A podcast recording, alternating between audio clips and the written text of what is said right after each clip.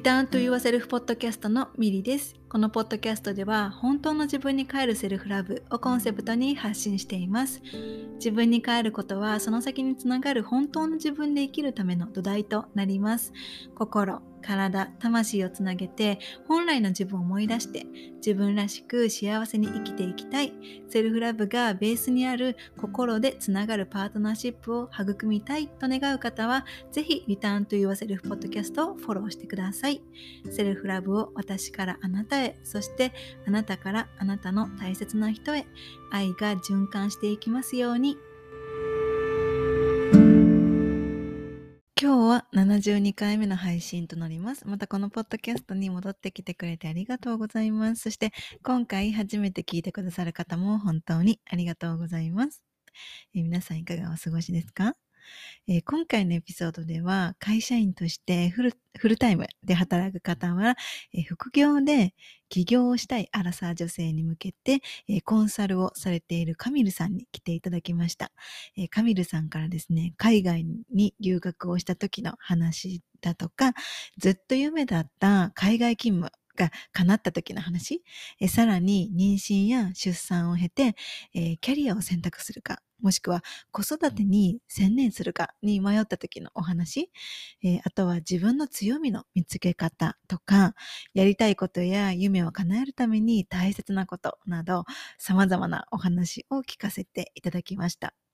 えー、人生は一度きりだから、与えられた人生を思う存分楽しんで生きていきたいとか、自分の人生を生きててよかったなって思える、えー、人生を歩んでいきたいそしてそんな生き方を次世代の子たちにもつなげていきたいなって思ってらっしゃる方にとって、えー、たくさんですね、勇気になるようなお話を聞かせていただきました。えー、今まさに人生のことで悩みとか迷いがある方は、ぜひこのカミルさんとのエピソードを最後まで、えー、お聞きください。えー、それではですね、カミルさんとのエピソードに入る前に私の方から一つお知らせがあります。えー、来月ですね、8月の1ヶ月間、えー、第8回目となるリターントゥワセルフコミュニティを開催をします。このコミュニティは心と体をつなげて自分をありのままに感じて本当の自分に気づいていくための自分の内側に帰る時間をえ、大切に過ごす1ヶ月間の女性限定コミュニティです。思考をスローダウンして感情感覚をありのままに感じていくことで自分の内側、えー、本当の自分へと帰っていきます。えー、コミュニティはですね、インスタグラムの参加者限定アカウントで行うので、どこからでも参加できます。えー、これまでにご参加くださった方はですね、えー、日本にお住まいの方だけでなくって、海外にお住まいの方にもご参加いただきました。コミュニティで行う3つのことは、自分をありのままに感じる21日間瞑想、そして感情を通して本当の自分を知るソウルワークのレクチャーと実践、そして、えー、 Return to the Self Circle という、えー、期間中にですね、このコミュニティに参加している、えー、皆さんと、えー、ズームでえー、ズーム上で行う、えー、ギャザリングです。えー、私自身、えー、この3つをですね、この1ヶ月間のコミュニティで行っていきます。私自身ですね、瞑想とか感情に寄り添う、えー、自分の内側に帰る時間というものにこれまで本当にたくさん救われて支えられてきたんですよね。え自分のためのセルフラブであり、セルフケア、そしてセルフヒーリングである自分の内側に帰る時間、えですね、一緒に過ごしてみませんか？え現在、私の無料の本当の自分に帰るセルフラブ、え公式ニュースレターの方に登録をしていただくと、リターントゥ r セルフワークシート PDF をプレゼントさせていただいています。そのワークシートでは、本当の自分に帰るために大切なことの一つである自分を知ること、そして本当の自分を知るためのソウルワークについて触れています。また、8月1日から始まるコミュニティのさらに詳しい情報もそちらに記載をしているので、えー、概要欄にリンクを貼ってあの置くので、ぜひニュースレターに登録をして PDF とコミュニティの情報を、えー、受け取ってみてください。えー、まだしばらく先なんですけれども、え来月ですね、8月の1ヶ月間コミュニティで、え皆様とご一緒できるのを心から楽しみにしています。はい。えそしたら私からのお知らせは以上です。はい。えー、そしたらですね、パラレルキャリア、えー、カミルさんとのエピソード、最後までお楽しみください。今回のエピソードでは副業企業コンサルのカミルさんに来ていただきました。カミルさん今日はよろしくお願いします。お願いします。皆さんこんにちは。こんにちは。よろしくお願いします。とても楽しみにしていました 私もです。本当にみみりさんありがとうございます。こちらこそ。読んでいただいて。ありがとうございます。はい。じゃあ早速なんですけどカミルさんから自己紹介を簡単にお願いしてもいいですか？簡単じゃなくてもいいです。はい、じゃあそしたらちょっと自己紹介はあのサクッといきます。うん、えっと、改めまして、えっと、谷口かみると申します。えっと、私自身は、えっと、1歳児の、えっと、ママで、えっと、神奈川県に、えっと、夫と3人で一緒に暮らしていて、で今は、えっと、広告代理店の営業をやっている方はな、えっとまあ、そうですね、フルタイムで働いている方はな、えっと、あの副業、えっと、まあ企業をしたいアラサー女性の、えっと、ビジネスコンサルをやっています。どうぞよろしくお願いします。よろしくお願いします。サクッと、でもとても詳しく、サクッと 自己紹介ありがとうございます。で今日今回あのカミルさんにお話を聞かせていただくにあたってあのカミルさんのインスタとかちょっとあの振り返って見ていたんですけど、はい、あのそうあの自己紹介の部分でねそのカミルさんのお名前ってとてもユニークだなって私はあのそういう印象を持っていて。でカモミールっていうお花の名前から来ているっていうのを見つけたんですけどとても素敵やなって思ってそのカモミールの花言葉がその逆光で生まれる力と周りに癒癒しを与えられる存在になってほしいっていう思いでお母様がつけられたっていうのを見てめっちゃ素敵やんって思って 見てました。そうなんか実はね私もねやっぱ大きくなってやっと、そのなんか学校でさなんか名前の名前あ自分の名前の由来って何？っていう、うん、ありますよ、ね、なんか聞かれる時ってあって。え自分の名前って何だろう？って言ってそう母親に聞いてみたらなんかそのカモミールから来たって言ってたんだけれども、うん、カモミールって実際ね大きくなるとすごいやっぱ好奇心旺盛になってくるし、うん、実際に調べたら、うん、めっちゃいい意味があるじゃんってなってそうそうそうそうやっとなんかそう自分が本当に経験を重ねるにつれて、まあ、年を重ねるにつれてなんか自分の歩んでる道と自分の名前がすごいマッチしてるなって思い始めてきた。えー、素敵です。そうだから結構名前好き自分あそっか。ミリちゃんも名前が結構ね珍しいもんねミリちゃんの。うん、ミリちゃんミリちゃんの名前はね実はあのこれニックネームなんですよね。あそうなの？えそうなの？嘘。でも知らない方の方がもしかしたら多いかも多いかもしれない。あそうなんだちょっと、うん、あれ公開しちゃった。全然全然いい 全然いいけどでもあの 私のその元々の名前がミリとも漢字的に呼べるからあの、ね、ミリで呼んでる。呼んでるっていうかあの使使うようになりました。そう。普通にいそうじゃん今とかね。全然いると思う。ね、可愛いし、うん、ありがとうございます。ね、カミルさんのお名前もとても可愛いなと思って、そうあのそれをちょっと今日は一つ言おうと思ってこの 伝えたかった。はい。じゃあ、ね、あの、ね、そうやってこう今回ね、こうカミルさんにお話を聞かせてもらうにあたって、いろいろ、うん、カミルさんのね、こうインスタとか見ていた中で、うん、なんかこう海外留学とか、海外の、あのお仕事の経験が結構豊富というかそういう経験があの、ね、ある、あのだなって思ってあのインスタをちょっと見させていただいていたんですけどなんかその海外留学とかその海外でのお仕事の経験をちょっと聞かせてもらいたいなと思ってなんかどこに行っていたのかとか何がきっかけでとかなんかどういうことを学んだり仕事していたのかっていうのをちょっと聞かせてほしいです。わかりました、ね。そうしたら、えっと、直近の海外キャリアのところ海外、うん、そうですね、のところに関しては、まず、えっと、マレーシアにあの約4年半ぐらいかな働いていてで向こうでのあのやっていた仕事っていうのは、えっとまあ、日系の広告代理店で働いていたんですけれども、まあ、いわゆるマレーシアにある日本の企業を、まあ、メインにやっていながら、メインにあの広告の担当をしながら、まあ、向こうのね、あの現地の企業さんとも、えっと、やったりはしていたんですけど、まあ、基本的には日系の企業っていう感じですね。なんですけど、日系の企業とはいえども、やっぱ現地の、えっと、一緒に働く皆さんっていうのは本当に9割、まあ、向こうの方で、9割って言えも本当に9も何日本人が3名しかいないの私含め、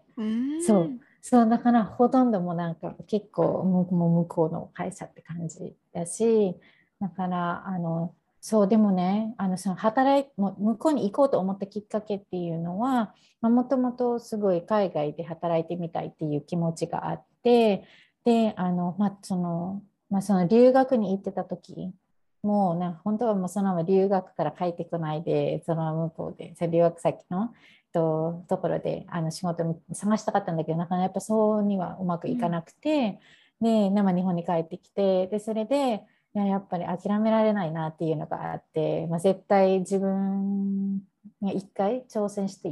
自分が結婚する前に挑戦したいことだなって思っていて、うん、でちょうど本当27歳の時にまあ、27歳ってある程度も結構もうミードミードキャリアっていうかもうある程度ももあの社会人もすごく経験してきてちょっと多分あのミードキャリアクライシスみたいな感じにあの直面する時でえ本当に今の自分のやってることってこれでいいのかなとか、まあ、業界自体はすごい好きでやってたあのその報告にあの転職する前はアパレルファッション業界のあのマーケティングとかをやってたんですけどでその時にそれもそれですごい好きだったんだけれどもなんか本当に自分にできることってこれだけなのかなっていうのがなんかちょっと疑問に思っていてでそうだね違う畑で自分の実力っていうのも試したかったしでちょうどあの迷ってた時期でやっぱりあのご縁とか運っていうのもあるなと思っていて、で私の大学の友人がちょうどマレーシアのキャリアコンサルタントとして働いていてであの私が入った日系の企業との方と、えっと、そのお知り合いだったのででちょうどそこであの、まあ、バイリンガルの方を探されてるっていう話で、まあ、ちょっとまあ広告の知識もある程度あるって言って、まあ、マーケティング出身だったから、うん、あのまあ、広告のやってることはなんとなく分かるしで大学の専攻とかもそれを勉強しててでそれで分かってで面接して本当にあのなんだろうそれ全て1ヶ月間ぐらいでもうどんどんともう本当に勢いでいった勢いでいった。そう勢いなんかもう多分あれってさ本当にあのなんだろうね。そういうものってなんかすごいタイミングもそうだし、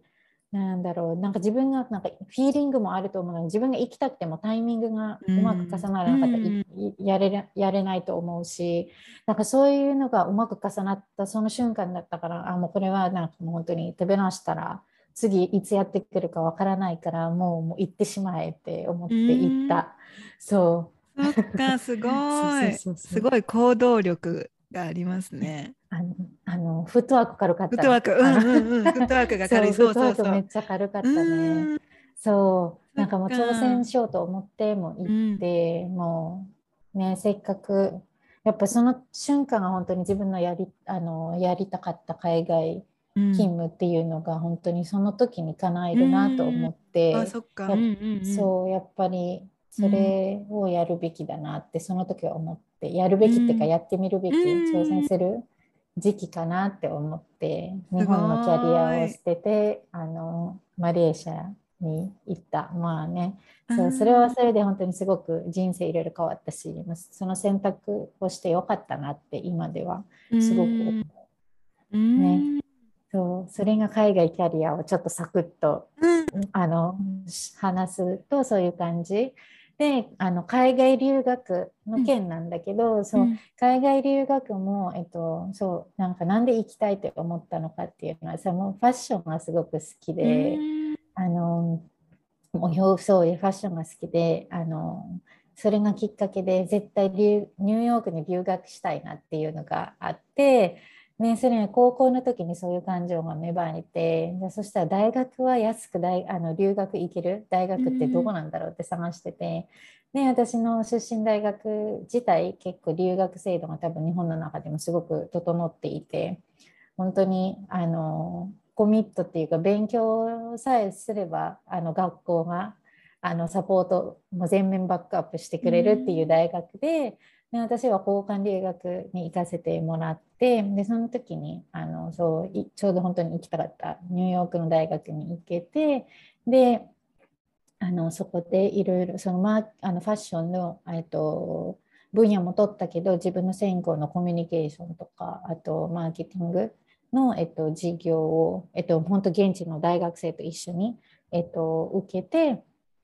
えっと、1年半ぐらいだねやってでその間にあの現地でインターンシップもしてみたかったのなと思っていて、やっぱ向こうでしか経験できないってことってあるじゃんやっぱり。え本当になんかもう留学とか本当に私の中では次いつ行けるかわからないし、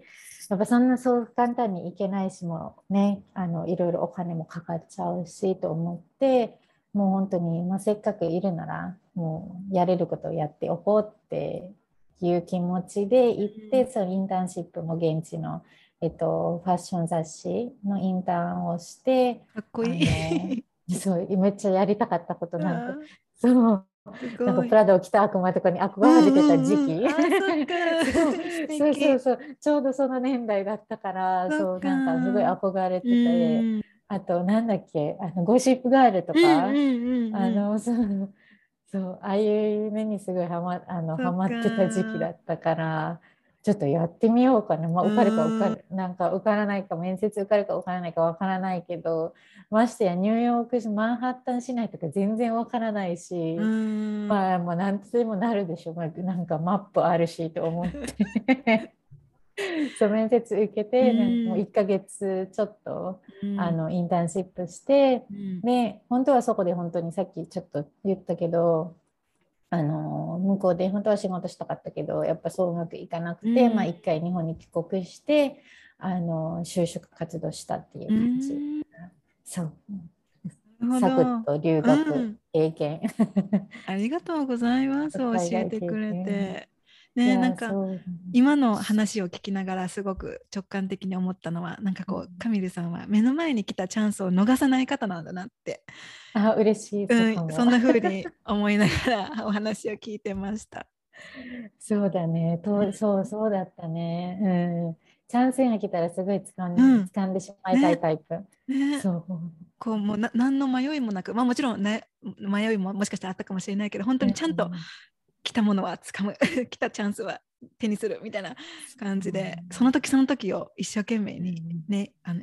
過ごしてこられたんだなって20代の頃からずっと、うん、まあ10代ね大学の時からだからまあ10代かな、うん、そうだね。そんな風に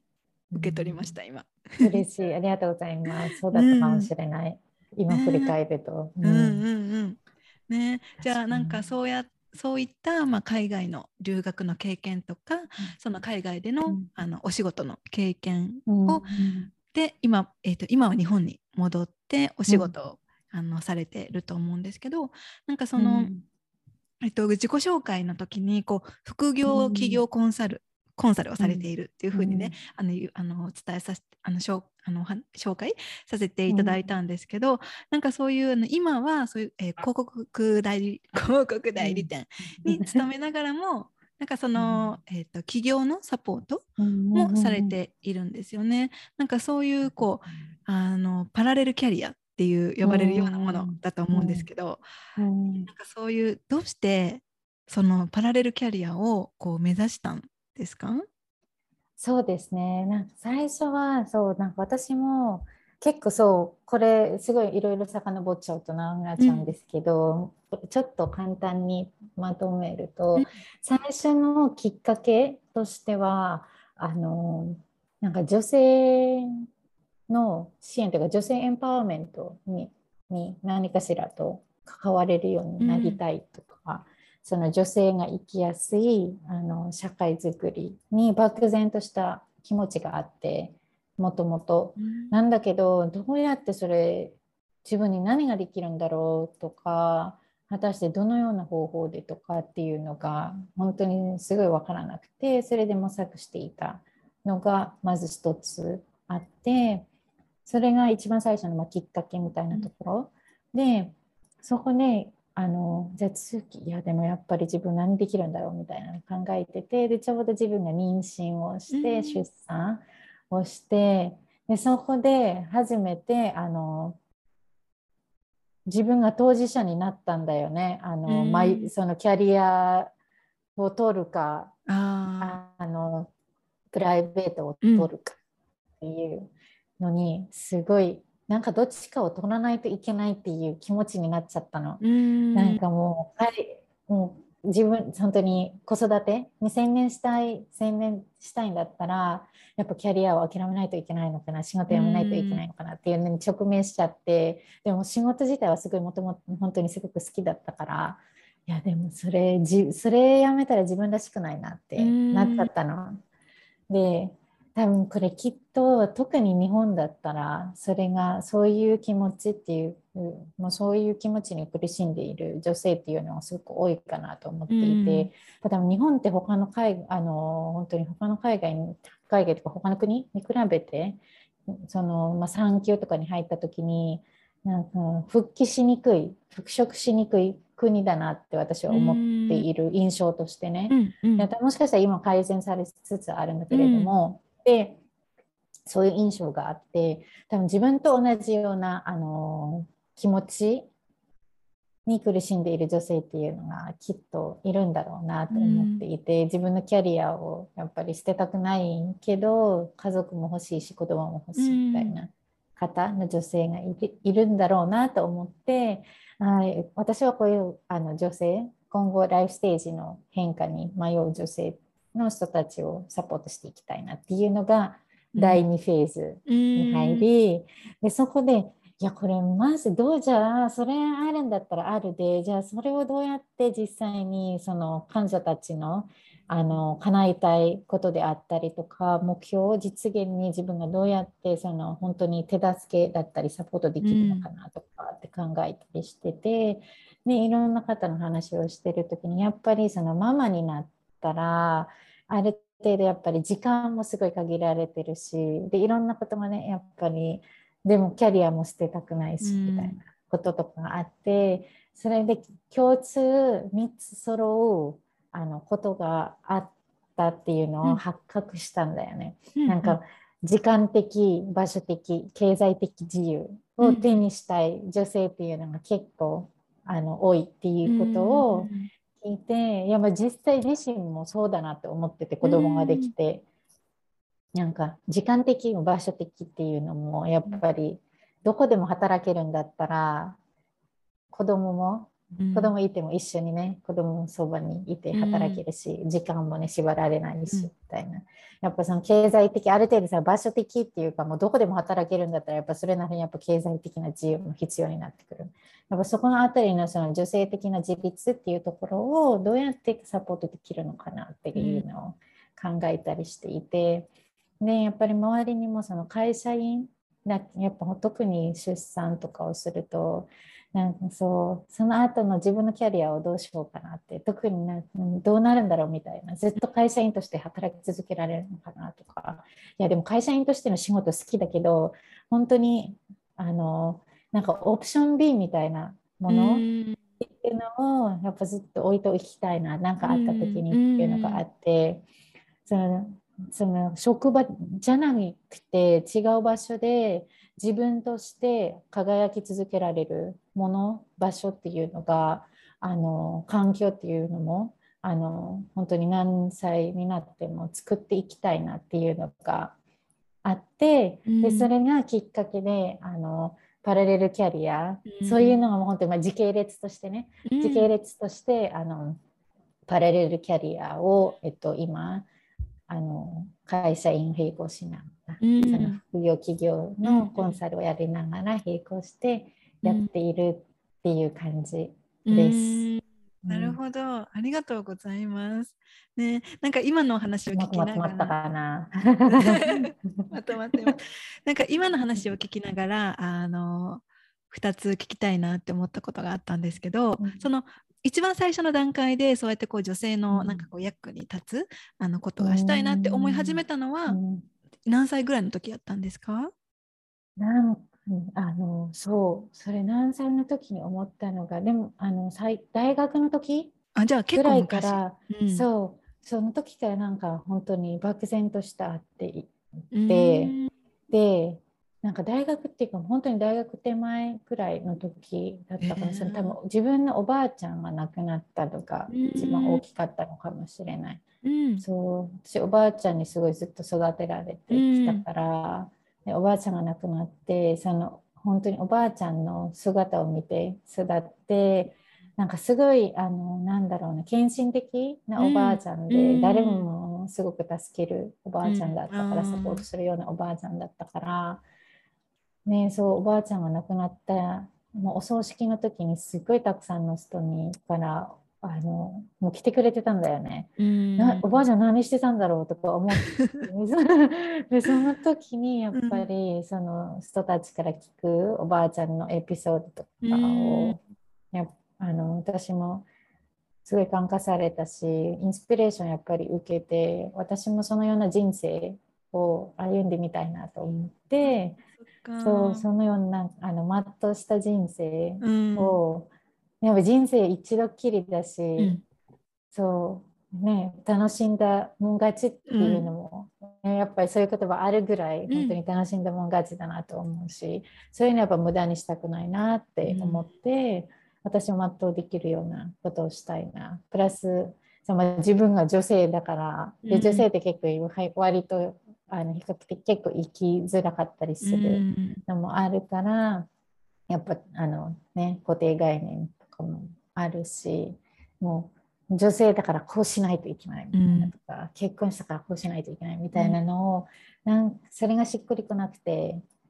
なんかそういうのを改善できないのかなっていう、うん、漠然とした思って始めたのが大学の時かな。そっか、うん、じゃあその本当にもう早い段階というかねもう本当にこう結構昔からそうやって考えていた、いらっしゃったんですね。うん、漠然だけね、漠然、うんうん、方法が全く分からなかった。う。んうんうんうん、ね方法が分からなくてもそういう思いはね、そうそうやって昔からあった。で、ね、なんかそうやってじゃあ実際にこう自分が、ね、キャリアを取るかとか、まあ、子育てを取るか、うん、子育てに専念するかでもどっちも、あの諦めたくないっていうその当事者に、あのカミルさん、ご自身がなった時、なったっていうその経験もあってでそこからさらにこうね、あのもっともっとこう考え出されたと思うんですけど、自分が実際に当事者になりながらもそうやって他の女性のために、ね、お役に立てることがどうやったらできるんだろうって考えるのってすごいなって純粋に私は思ったんですよ。自分が実際に、ね、あの当事者になりながらもそうやって同時に他の人のことを考えられるのってそのパワーってすごいなって思ったんですけどなんか上さん自身は、うん、なんかこうもう本当にこうその大学生の頃ぐらいからのその思いが、うん、さらにその自分が当事者になることで増していったですかね。うん、そうですね本当に。やっぱりその自分の周りの友達とか特に、うん、まあ、結婚した友達子供ができた友達とか、いやでも本当は働きたいんだけどなんあの旦那さんがねあの子供保育園に入れると嫌がるから、うん、もう働きたいけど働けないとかっていうのを結構聞いてそれめっちゃ悲しいなって思ったのね。ね自分としてっていうアイデンティティっていうのもなくなるのはどんだけ苦しいことかっていうのをやっぱりすごく考えてでは自分もそうなりなんかなりかけてた部分もあったから、やっぱりあの、まあ、旦那私の旦那はその自分があの復職することに反対はしていないけれども、うん、やっぱりその現実的にもしかしたら、えっと、子供を預ける方法がなかったら自分が面倒見ないと、うん、なんか本当に両立できるのかなっていうなんあの、不安もまましてあったし、だからやってたことがなかったから本当にこれできるできるのみたいな、でもまあ本当にやってみないとできるかできないかもわからないし、もうやってしまえと思って意外と。まあいろいろね大変ね楽とは思っていないし、うん、まあ、大変とは大変なことの方が多いけど、うん、でもあのそうだね両立してよかったなって思っているかも。うん、うん、うん、うん、そっか。うんうんうん。そっかね両立今そうやってこう両立してよかったっていう風にねあのいう言葉が今出たんですけど、うん、なんか実際にねなんかこうどうやってそのさっきねその話を聞かせてくださった時に、うん、やっぱ子育てをしてると時間が限られているとかね、うん、いうふうなことがおっしゃった、おっしゃったと思うんですけど、なんか実際にどうやってねこう両立うまくしているんですか神さんは？いや私ねあの、そうめすごい周りに頼ってる。周りっていうか、もう家族にすごい頼っているね、私は。あのやっぱり一人の力では本当に限界あるし、私の場合はあの子供を保育園に預けてないので本当に、あの母親に結構大いに頼っているんですけれども、なのでそうやってあのなんか周りに頼るとなんあの申し訳ないなとかって思う方って結構いると思う。私自身ももともとそうだったから、うん、なんあんまり人に頼れない、うん、できることだったら自分で全部やってしまいたいという気持ちだったんだけど、うん、でもやっぱりあのそれとね同時に自分のやりたいことっていうのも叶えたいことっていうのはやっぱりあったからそれをやるためには何かしらと方法っていうのはやっぱり探さないといけない、うん、ってなった時にその方法っていうのは周りにいる人たちのサポートを受けるっていうことが、うん、えっと、最善の方法でもあったから、うん、うん、そう私は結構そう母親に助けながら助けを求めながら両立をさせてるっていう感じ。だから、えっと、具体的にどうやってっていう感じだと私フルタイムで日中働いていて、うん、で日中は基本的にそう母親にお願いしてで一旦そう7時から6時ぐらいにあの仕事切り上げて、うん、で本当に子供が寝るまでは子供との時間を過ごす。で子供が寝たらあの自分の今度そのビジネスの方のことをやるっていう感じで時間をあのそう回してるって感じかな。そっか、うん、うんうんうん。じゃあなんかその副業の部分に関してはそのお子さんが寝た後の時間を使いながらやっておられるっていう感じなんですね。うんうん、そうですね。そうですね。うんうんね、うん、なんかでもその昼間はその会社で働いてで夜にねその時間を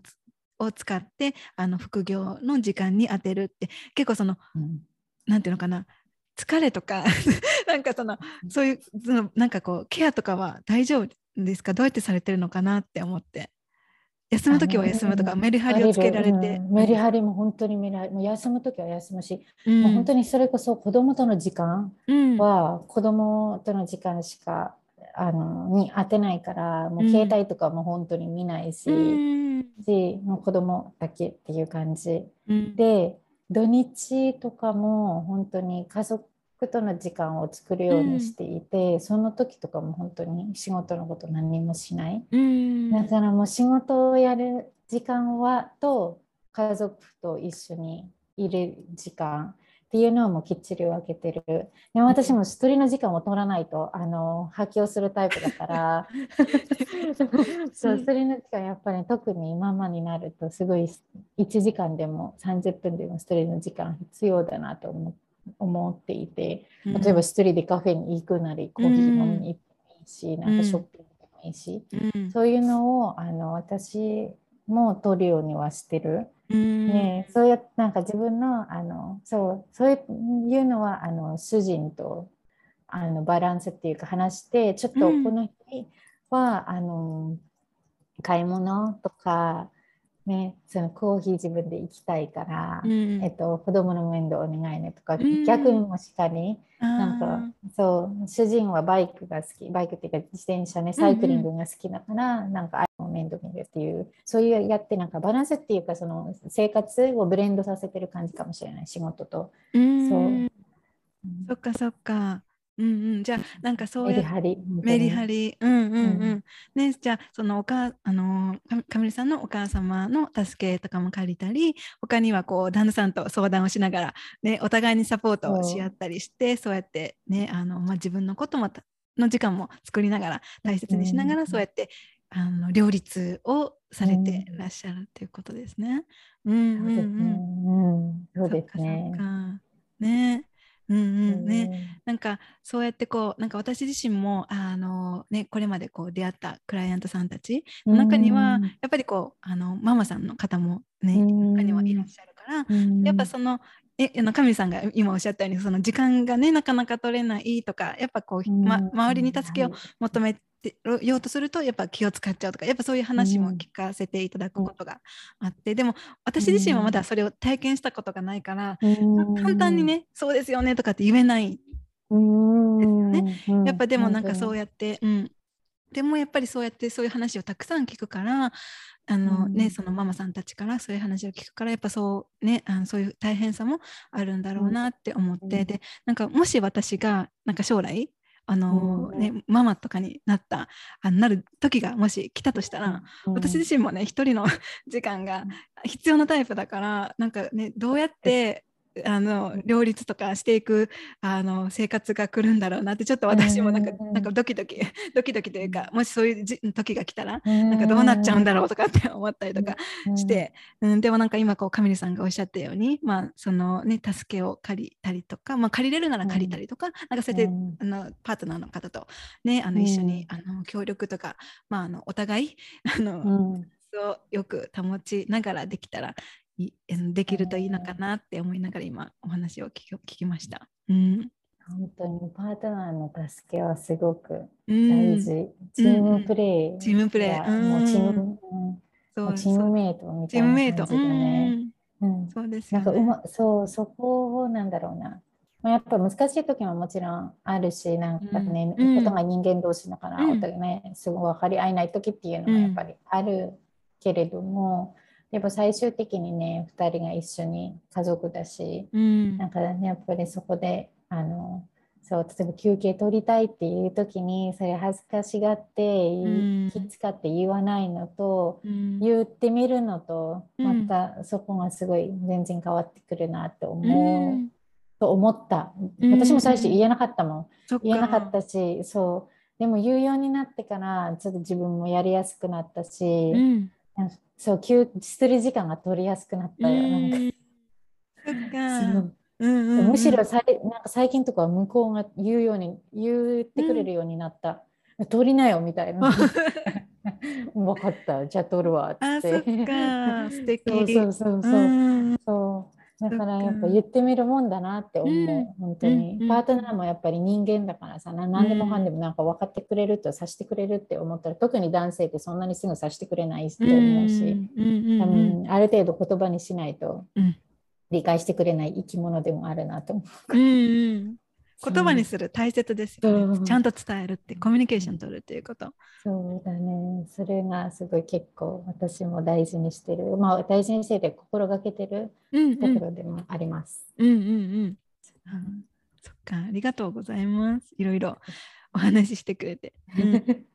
じゃあななんかねあのじゃあもう少しあのお仕事お仕事の方？にあの、うんうん、ちょっと聞きたいんですけどね。なんかこう強みをなんかこう神谷さんは強み発掘 っていうことを、うん、あのサポートとかされているのかなっていう、うん、印象を受けたんですけど、うん、なんかこう人の強みってなんか自分の強みってなんかこうどうやって見つけたらいいんでしょう、うんそうですね。私は一番手っ取り、あの手っ取り早くていうか、手っ取り早い方法って、これ結構時間かかると、もう本当に、その一日でできることじゃないなと、うん、本当に私もなん結構長いことその自分のあれ向き合ってきたっていうのもあって、うん、でも、えっと、今日からできることを、うん、えっと、アドバイスすちょっと実践してみよう,、みようっていうか簡単に実践するとしたらえっと、自分の強みってなかなかわからないもんだと思っていて、うん、だから私はやってみたのがまず自分の友達とか、えっと、そう信頼できる上司だったり上司に聞きにくい人とかだと同僚だったり、うん、あと家族とか旦那でもいいし母親父親でもいいし兄弟いる方が兄弟にそういう周りの人にあの私ってどういう人だと思う？とかっていうのを気軽に聞いてみるっていうのも、一つあの自分の視野が広がる瞬間でもあるなと思っていてやっぱり自分のことって本当に毎日見てるからなんかあとやっぱり自分のことって結構ネガティブにマイナスに見がちな、うん、あのね、マイナス見がちな時もあると思うからやっぱ自分ができてても多分できないって思っちゃう。謙遜しちゃうしなんか何か、うん、そ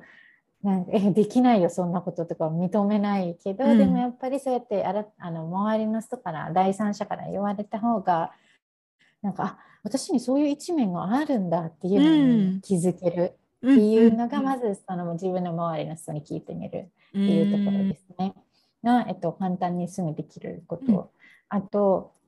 まあ、強いてその本当に自分と向き合うっていう向き合って自分の強みをちょっと知りたいっていうのっていう時とかはまず自分が、えっと、このことをやってて楽しいなとか没頭できるなとか、あと例えば今まであの周りから褒められてきたこととか仕事をやってきて、うん、あ何々ちゃんってすごいあの仕事早いよねとか例えばタスク管理すごい上手だよねとかっていうのを思い出してみる、うん、きっとあると思うんですよ。なんかただ単にそこに目を向けてないのだけで、うん、なんかあると思うからそういうのをあのそう自分との時間向き合って書き出してみるっていうのも一つのえっと、方法かなって思います。私はまずそうやってあの始めたっていう感じですね。でもっと、えっと、そうその2つが結構あの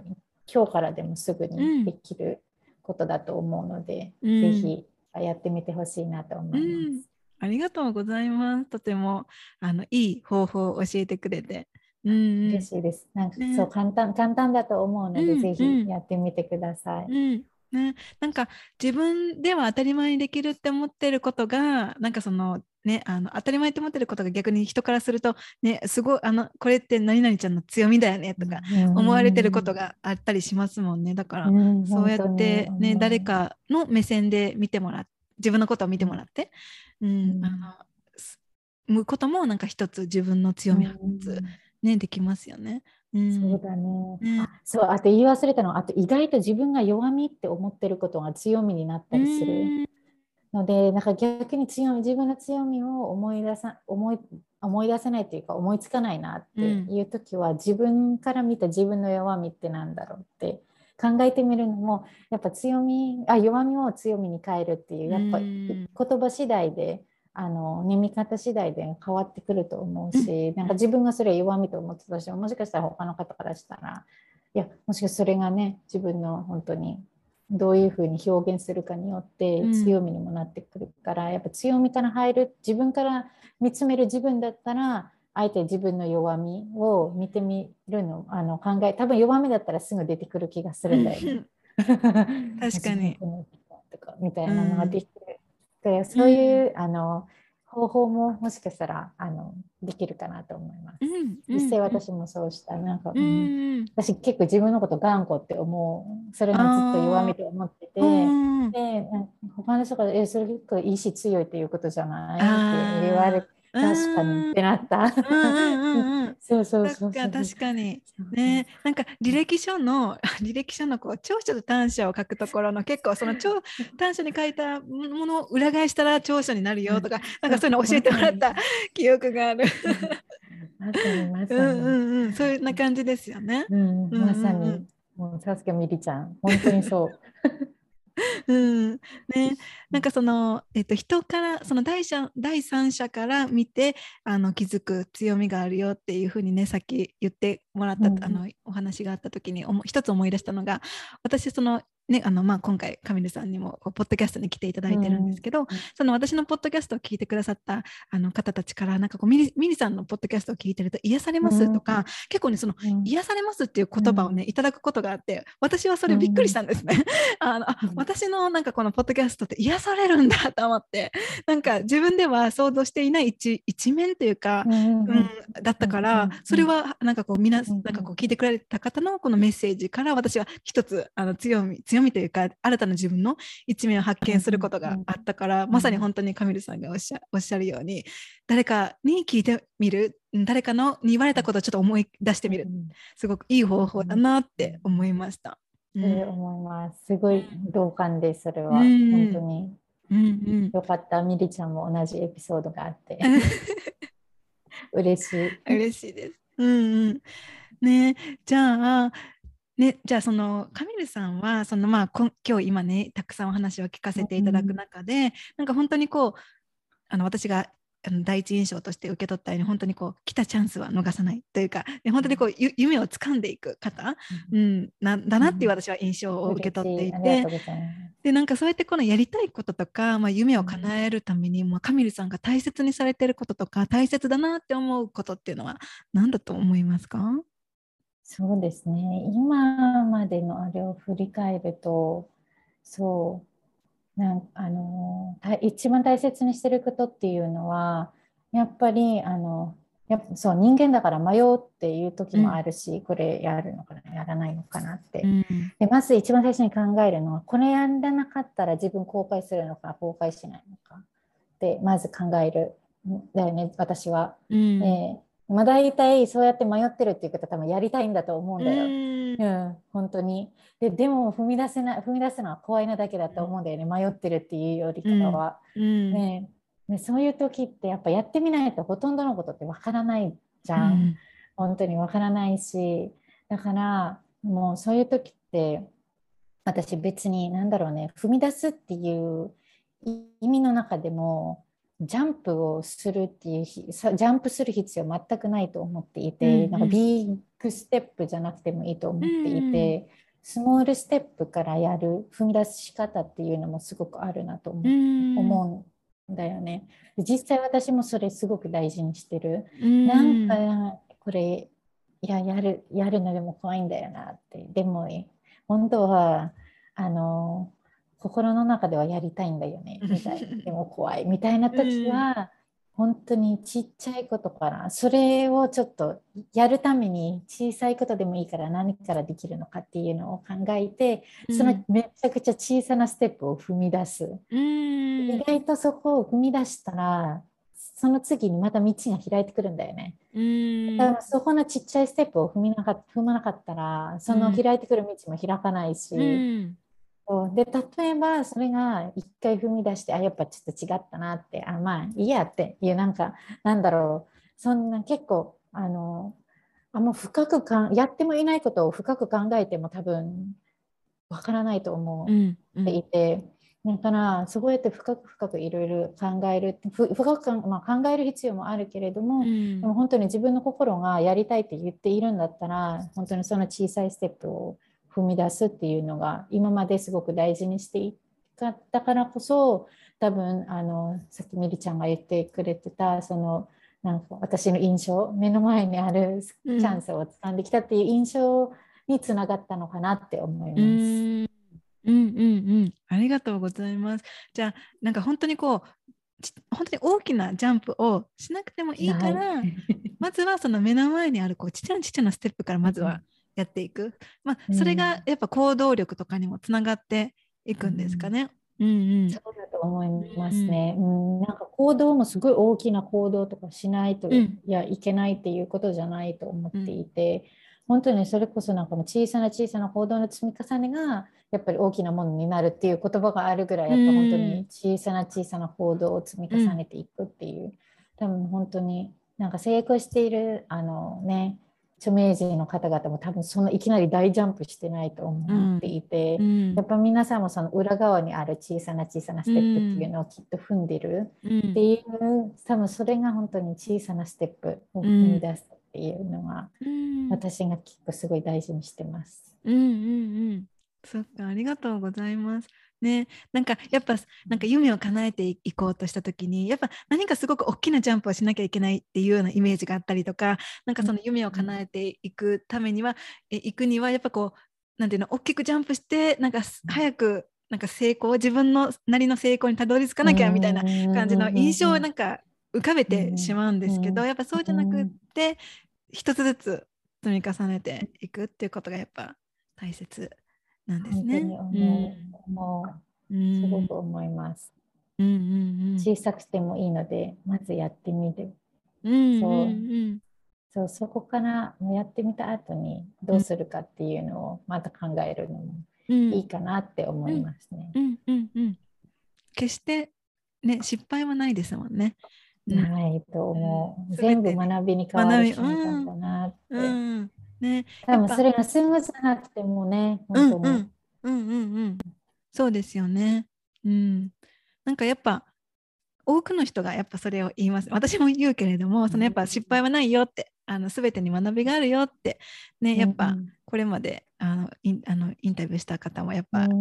たくさんおっしゃるから私もそう思うし、でやっぱその時は、その時はやっぱあ失敗したやらなければよかったって思うかもしれないけれども、時が経って見てみれば、あそうでもなかったなって学びだったなって、うん、思える時が点と点がつながるというか、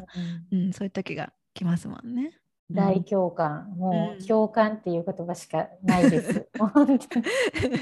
いや本当にみりちゃん綺麗にまとめてくれてありがとう。こちらこそ。まさにそうなんです。うんうんねじゃああ最後にですね私の方からもう一つ質問なんですけど、うん、なんかこう、ね、今こう、えーとねまあ、会社員をしながらそして、なん。か女性の、まあ、サポート、まあ、コンサルあの、うん、副業企業のコンサルをされながら、うん、で、まあ、あの子育てもしながらとかね、うん、あの今あのいろいろあのいろんなことをいろんなというか、うん、あのことをされているカミルさんなんですけど、なんか今後ねこう実現したいビジョンとかっていうのはあったりしますか、そうですね。今後実現していきたいこととしてはやっぱりあのそうその生きづらいって思っている本当にましてやその社会の固定概念にとらわれているとらわれていてなかなか自分の、えっと、思うようにな人生を歩めない女性をそれが本当に減ら少なくとあのそれでも減らしていきたいっていうのが本当にあってもうさっきもちょっと言ってたんですけどやっぱ人生をみんなすりもう本当に一度きり与えられた人生をやっぱすごい思う存分楽しんでほしいあの幸せな人生を。やっぱりこの人生で自分の人生を生きてきてよかったなって思る女性っていうのを本当に増やしていきたいしでそれがもう必然とその次世代、まあ、それが自分の子どもたちにつながっていくその代々受け継がれるような、えっと、社会づくりっていうのを今後していきたいなと思っていてやっぱり本当にその女性が幸せであればなんとなくそのちょあの私のこれ勝手な理論っていうか定義なんだけど女性が幸せだとやっぱ家庭もすごく円満だし幸せだなってやっぱ女性が生き生きしてるあの社会づくりっていうのにあのどんどん関わっていきたいなと思っています。そういうのを今後、えっと、あらゆるツールを使って、えっと、実現していきたいなと思います。すごい。ありがとうございます。とても聞きながらワクワクしたし、なんか私もね、なんかあのそう似たような同じような思いを持ってるから、すごく嬉しい共感をしました。嬉しいです。うん、ありがとうございます。ありがとうございます。ね、なんかそうやってあのね、夢がカミルさんからね、あの多くの女性にの幸せにつながっていくのがもう見えます。嬉しいです、うん、本当に、うん、なんかみんなみんなで幸せに楽しく生きよう、ねね、本当に、うん、そうですよね。うんうんうん。ね、ありがとうございます。今日はたくさんお話を聞かせてくださって、なんか最後にカミルさんの方からあのメッセージとかありますか？はい、そうですね。あのきっとミリちゃんの、えっと、ポッドキャストを聞いてくださってる皆さんにあのメッセージ、スモールメッセージなんですけど、ちょっとさっきもあのやっぱり本当に生きてるとあの迷いだったりとかもう怖さっていうのはあると思うんですけどなんかそういう時に直面したらあの自分の、えっと、手を自分の胸に当ててみて本当に何をやりたいのかっていうのをあの自分の心に素直になってあのそれを本当に自信を持って前に小さいあの一歩でもいいので前に進んでほしいなって思います。はい、そうですね。それを皆さんにあの今日持ち帰っていただけたらな嬉しいです。ありがとうございます。ありがとうございます。私もそのメッセージも真正面から受け取りました。ありがとうございます。ありがとうございます。はいじゃあ、えっ、ー、とね、本当に今日はいろんなあの勇気になつながるようなお話をたくさん聞かせてくれてありがとうございました。ちらこそありがとうございました。ちょっと少しでも皆さんの、えっと、ヒントとなればな、嬉しいです。うん、ありがとうございます。そしたら、えっと、カミルさんの、えっと、インスタグラムの,、あのアカウントとかは、またこのエピソードの概要欄に貼っておくので、またあのきあのカミルさんの,、ね、あのことが気になるって思った方は、ぜひチェックをしてみてください。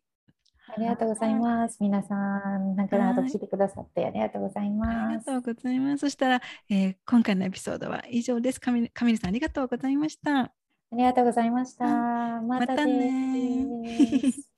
カミルさんとのエピソード最後まで聞いてくださってありがとうございました。どんな学びや気づき、発見がありましたか？カミルさんにインタビューしている時にもあの話していたことなんですけれども、このエピソードを編集している時に改めて思ったのは、カミルさんは目の前に来たチャンスを逃さない、チャンスを逃さずにきちんと受け取る方なんだなっていうふうに改めて思いながら、えー、編集を していました、えー、カミルさんがマレーシアに就職をすることになった時の、えー、エピソードを話してくださった時に自分が行きたくてもタイミングがうまく重ならないとできないからこのタイミングを逃したらいけないなって思ったっていうふうにおっしゃっていて確かにその通りだなっって思いました。自分がやってみたいとか行ってみたいっていくらそういう思いがあったとしてもタイミングが少しずれただけでそれらを叶えるためのチャンスを得られないっていうことがあのあると思うんですよね。そして、カミルさんのお話を聞きながら思い出したのは、私が20代前半の頃によく自分にリマインドしていたのは、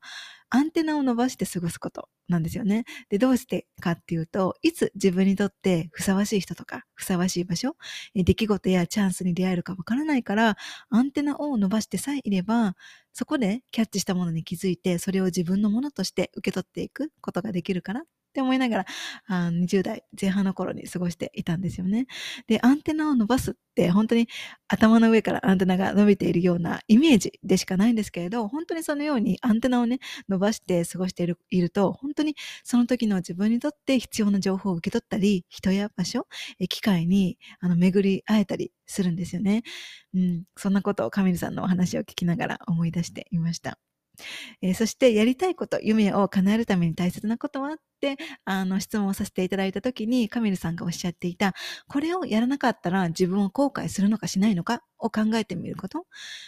そして迷っているっていうことはやりたい？迷っているっていうよりも踏み出すのが怖い？やってみないとわからないから大きくジャンプしようとしなくていいからスモールステップでいいので、え踏み出す方法もあるっていうメッセージがですね、私の心に残りました。特に迷っているっていうよりも踏み出すのが怖いっていう言葉がまさにそうだなって過去の私をあの振り返ってみてもそうだな当てはまるなってその通りだなって思ったんですよね。うん、私もですねこれまで迷いがあった時にやりたいかやりたくないかで言うとやってみたくて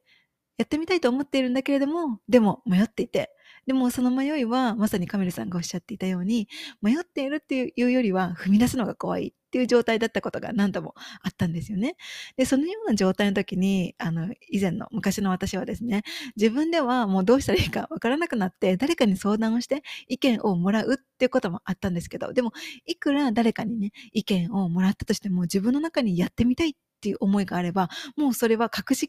隠しきれなくて、やっぱり最終的に、あ誰かにね、あの、たとえ意見を聞いたとしても、やっぱり最終的には自分の思いに従ってやってみるっていう方を選ぶっていう経験もね、これまで何度かあったんですよね。だから、カミルさんもおっしゃっていた、迷いや怖さに直面したら自分の胸に手を当てて、本当は何をやりたいのかを聞いて、それを信じて、小さな一歩でもいいから前に進んでみてっていうメッセージの中に全てが詰まっているなっって思いながらお話を聞かせていただいていました。はい。皆さんはいかがでしたでしょうか？今回のエピソードから学んだこととか共感したことがあればですね、カミルさんや私をタグ付けしてインスタにシェアをしてもらえると皆さんがどんなことを学んだのかとか心に触れたのかを知ることができるのでぜひ教えてください。そしてこのエピソードが必要な方がですね、周りにいらっしゃればぜひシェアをしてあげてください。カミルさんのインスタグラムのアカウントはこのエピソードの概要欄に記載をしておきます。はい。えー、それでは、このリターンと y o セルフポッドキャストの感想とか、話してほしい内容のリクエストなど、いつでも私のインスタ、えー、ミリ、カルナにてお待ちしています。はい。そして冒頭で話したように、来月に開催をする1ヶ月間のリターンと言わせるコミュニティの詳細とか、リターンと言わせるワークシート、PDF を受け取りたい方は、概要欄にですね、本当の自分に変えるセルフラブの無料の公式ニュースレターに登録ができるリンクを貼っておくので、ぜひニュースレターに登録をして、えー、そちらからコミュニティの詳細とかワークシートを受け取ってみてください。えー、他にもですね、この、えー、私のこの公式ニュースレターの方では、普段私が、え不定期で配信をしている自分の内側に帰って気づきとなるようなあの、読む瞑想って言ってくださる方もいるようなですね、内容の配信もして、あの、不定期でしているので、え本当の自分に帰って自分の愛する人生を歩んでいきたいっていう方は、ぜひご登録をお願いいたします。はい。え、それでは、今回のエピソードは以上です。